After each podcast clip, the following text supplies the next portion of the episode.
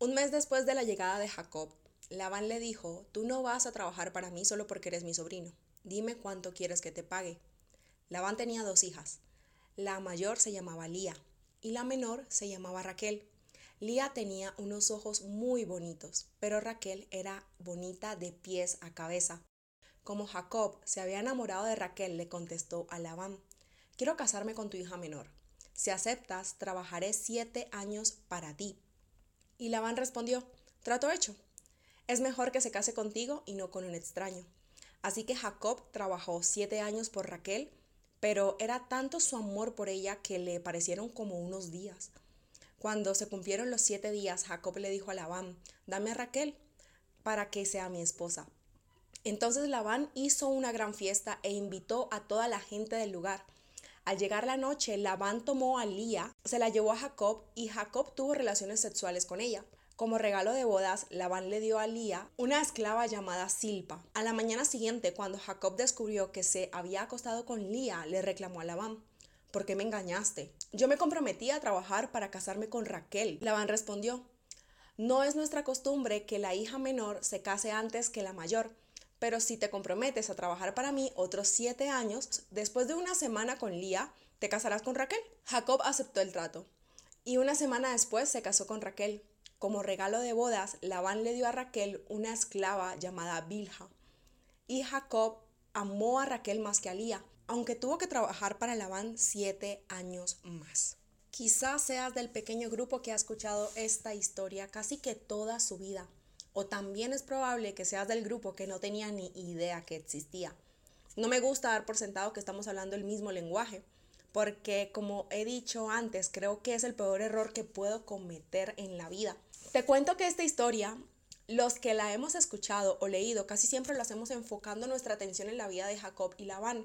Pero hoy quiero contarte esta misma historia de una manera distinta, desde una perspectiva completamente diferente, la perspectiva de Lía. Pero primero permíteme presentarte a Lía, la hija mayor de Labán, una mujer famosa solo porque tenía unos ojos divinos, una mujer invisible de esas que a simple vista miras y difícilmente ves un futuro en ella más que ser el gato por liebre de una historia.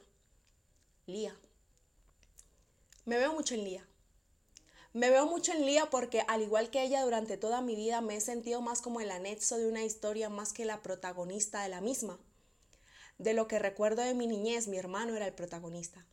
El chico de las buenas calificaciones, el que tocaba muy bien los instrumentos musicales, el sucesor de mi papá y orgullo de la familia, el hombre del llamado y propósito de Dios, mientras que yo, la hermana de mi hermano. Amo a mi hermano, pero esto que te estoy contando es algo que sin darme cuenta he llevado conmigo como un fantasma por años. Y creo que es hora de una vez por todas abrir la herida, curarla y sanarla para siempre. Y Jacob amó más a Raquel que a Lía. Como Dios vio que Jacob rechazaba a Lía, permitió que ella tuviera hijos, pero a Raquel no se lo permitió. Lía tuvo cuatro hijos y hoy quiero que veamos cada uno de los hijos de Lía como momentos o temporadas de cada una de nuestras vidas que nos han llevado a ser lo que somos hoy día. Porque entre cada hijo tuvo que pasar un buen tiempo, ¿no? Tuvo que pasar una gran historia. Lía a su primer hijo le puso por nombre Rubén, pues dijo, Dios ha visto mi tristeza, estoy segura que ahora sí me va a querer mi marido. En este primer momento quiero hablarte de mi vida de academia. No fui la mejor en el colegio. Recuerdo que era conocida solo porque era la chica que pintaba bien, a la que le iba bien en clase de artística y a la que en la secundaria se le sumó educación física. La chica a la que casi todos los años le decían, yo creía que este año ibas a perder el año. A eso súmale que a mis 16 años, producto de mis malas decisiones amorosas, quedé embarazada dos veces, de la cual la primera casi cambiaría el presente que ahora mismo estoy viviendo. La segunda, por miedo a perder la oportunidad que se me dio de tener una vida distinta a la que me esperaba, lo interrumpí en secreto.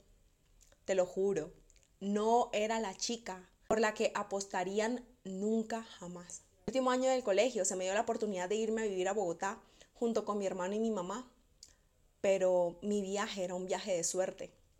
Busqué la carrera que quería estudiar y la universidad, Y como Dios vio lo rechazada que me sentía, permitió que aplicara de primeras y estudiara. Y como dijo Lía con su primer hijo, Dios vio mi tristeza y estaba segura de que ahora sí me querrían. Estudié un montón. Mi promedio era mínimo de 4 o 2 año tras año. Mis prácticas las hice en una de las mejores agencias de publicidad a nivel mundial. Me gradué y antes de eso ya estaba ejerciendo mi carrera. No solo porque me encantaba, sino porque también quería demostrarle a mis papás y a mi familia que sí tenía valor. Sí estaba sacándole el mejor provecho a la oportunidad que se me había dado. No quería perder el tiempo. Sin embargo, no sucedió. Mis papás me amaban, pero yo aún así me sentía rechazada. Tiempo después, Lía volvió a quedar embarazada y cuando tuvo a su segundo hijo, exclamó, Dios también me dio este hijo porque ha oído que mi esposo no me ama. Así que le puso por nombre Simeón, que significa Dios oye. Y aquí quiero contarte sobre el segundo momento de mi vida, mi vida laboral. Me gradué de publicidad y ya estaba ejerciendo mi carrera como ejecutiva de cuentas. Pasé de la vida de academia a la laboral y conmigo también pasó ese sentimiento de rechazo e inseguridad. No sé, pero en cada cambio de temporada siempre tratamos de prenderla con una expectativa bastante positiva. Créeme que si no fuera así, nos quedaríamos siempre ahí. Yo entré a la vida laboral con esa misma actitud. Para serte sincera, mi primera experiencia laboral fue un desastre. Intentaba ser buena, intentaba hacer las cosas bien, hacía las cosas bien, me esforzaba, pero no funcionaba.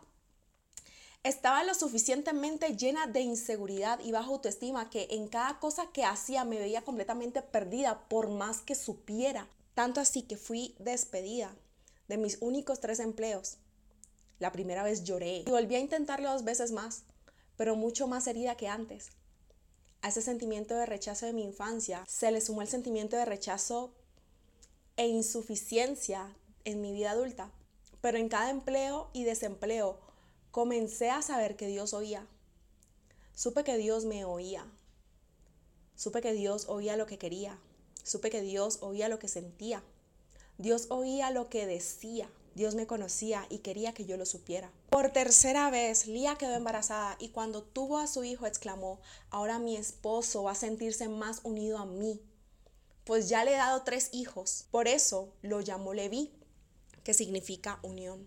A esta parte de mi vida quiero llamarle emprendimiento. Quedé desempleada por tercera vez a raíz de la pandemia y emprendí empujada por mi mejor amiga.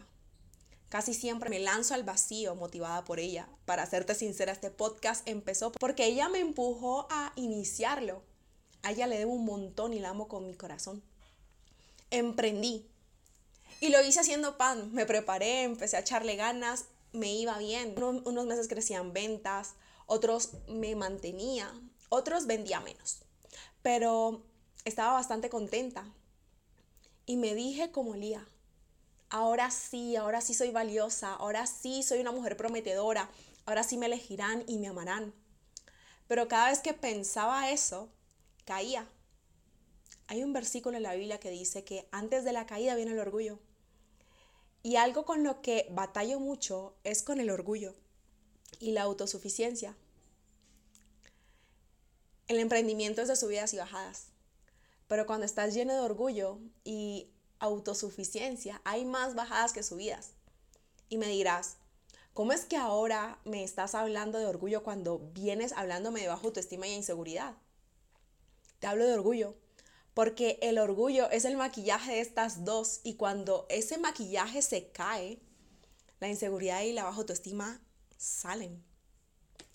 Yo juraba que con este emprendimiento iba a ser la mujer que esperaban que fuera cuando era niña, pero no fue así.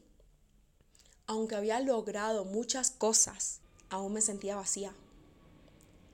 Aún me sentía sola, aún me sentía perdida. Tanto así que a principios de este año iba a dejar todo tirado e irme al carajo y volver a la jaula de la que salí pensando que nunca debía haber salido de donde había estado porque ya no sabía cómo darle más sentido a mi existencia. ¿Te ha pasado? Una vez más, Lía quedó embarazada. Y cuando el niño nació, ella dijo, esta vez alabaré a Dios. Así que le puso por nombre Judá, que significa alabanza, y no volvió a tener más hijos. Le había perdido el sentido a mi existencia. Estaba demasiado frustrada, cansada, perdida. Intenté volver atrás, pero mi interior no me lo permitía. Intenté seguir adelante, pero mi interior estaba tan frustrado como para seguir intentándolo. No quería seguir. Solo quería quedarme ahí, viendo cómo la vida me pasaba por encima. Nada de lo que había hecho, aunque fuese bueno, me salvó. Nada de lo que había hecho me salvó de mi baja autoestima, de mi sentimiento de rechazo, de mi sentimiento de insuficiencia, de mi inseguridad. Y aunque haya pasado el tiempo, ahí seguían porque el tiempo no cura nada, a menos de que tú hagas algo.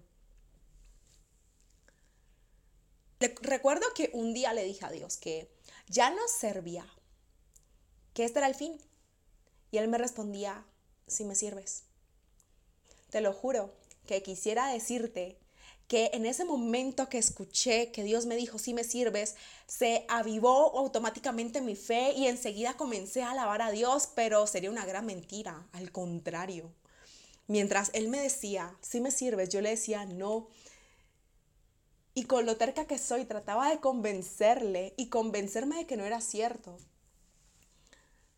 Pero, pero Él ganó hasta que una madrugada le dije, me importa un carajo mi profesión me importa un carajo mi empleo, me importa un carajo mi emprendimiento, pero hay algo que no me importa un carajo y eres tú.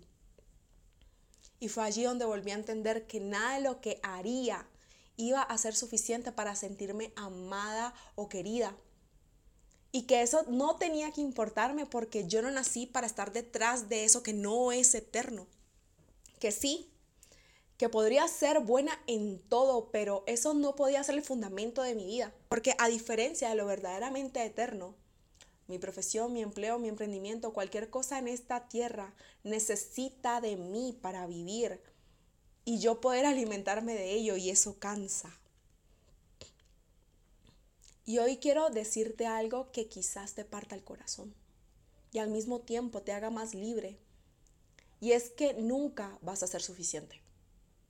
Nunca vas a ser suficiente para tu familia, nunca vas a ser suficiente para tu jefe, nunca vas a ser suficiente para tus amigos, nunca vas a ser suficiente para tu pareja, ni siquiera para Dios, nunca vas a ser suficiente, pero siempre vas a ser tú. Y eso es maravilloso, ¿lo sabías? Porque a Dios no le interesa que seas suficiente para Él. Si fuera así, no hubiera dado su vida por ti.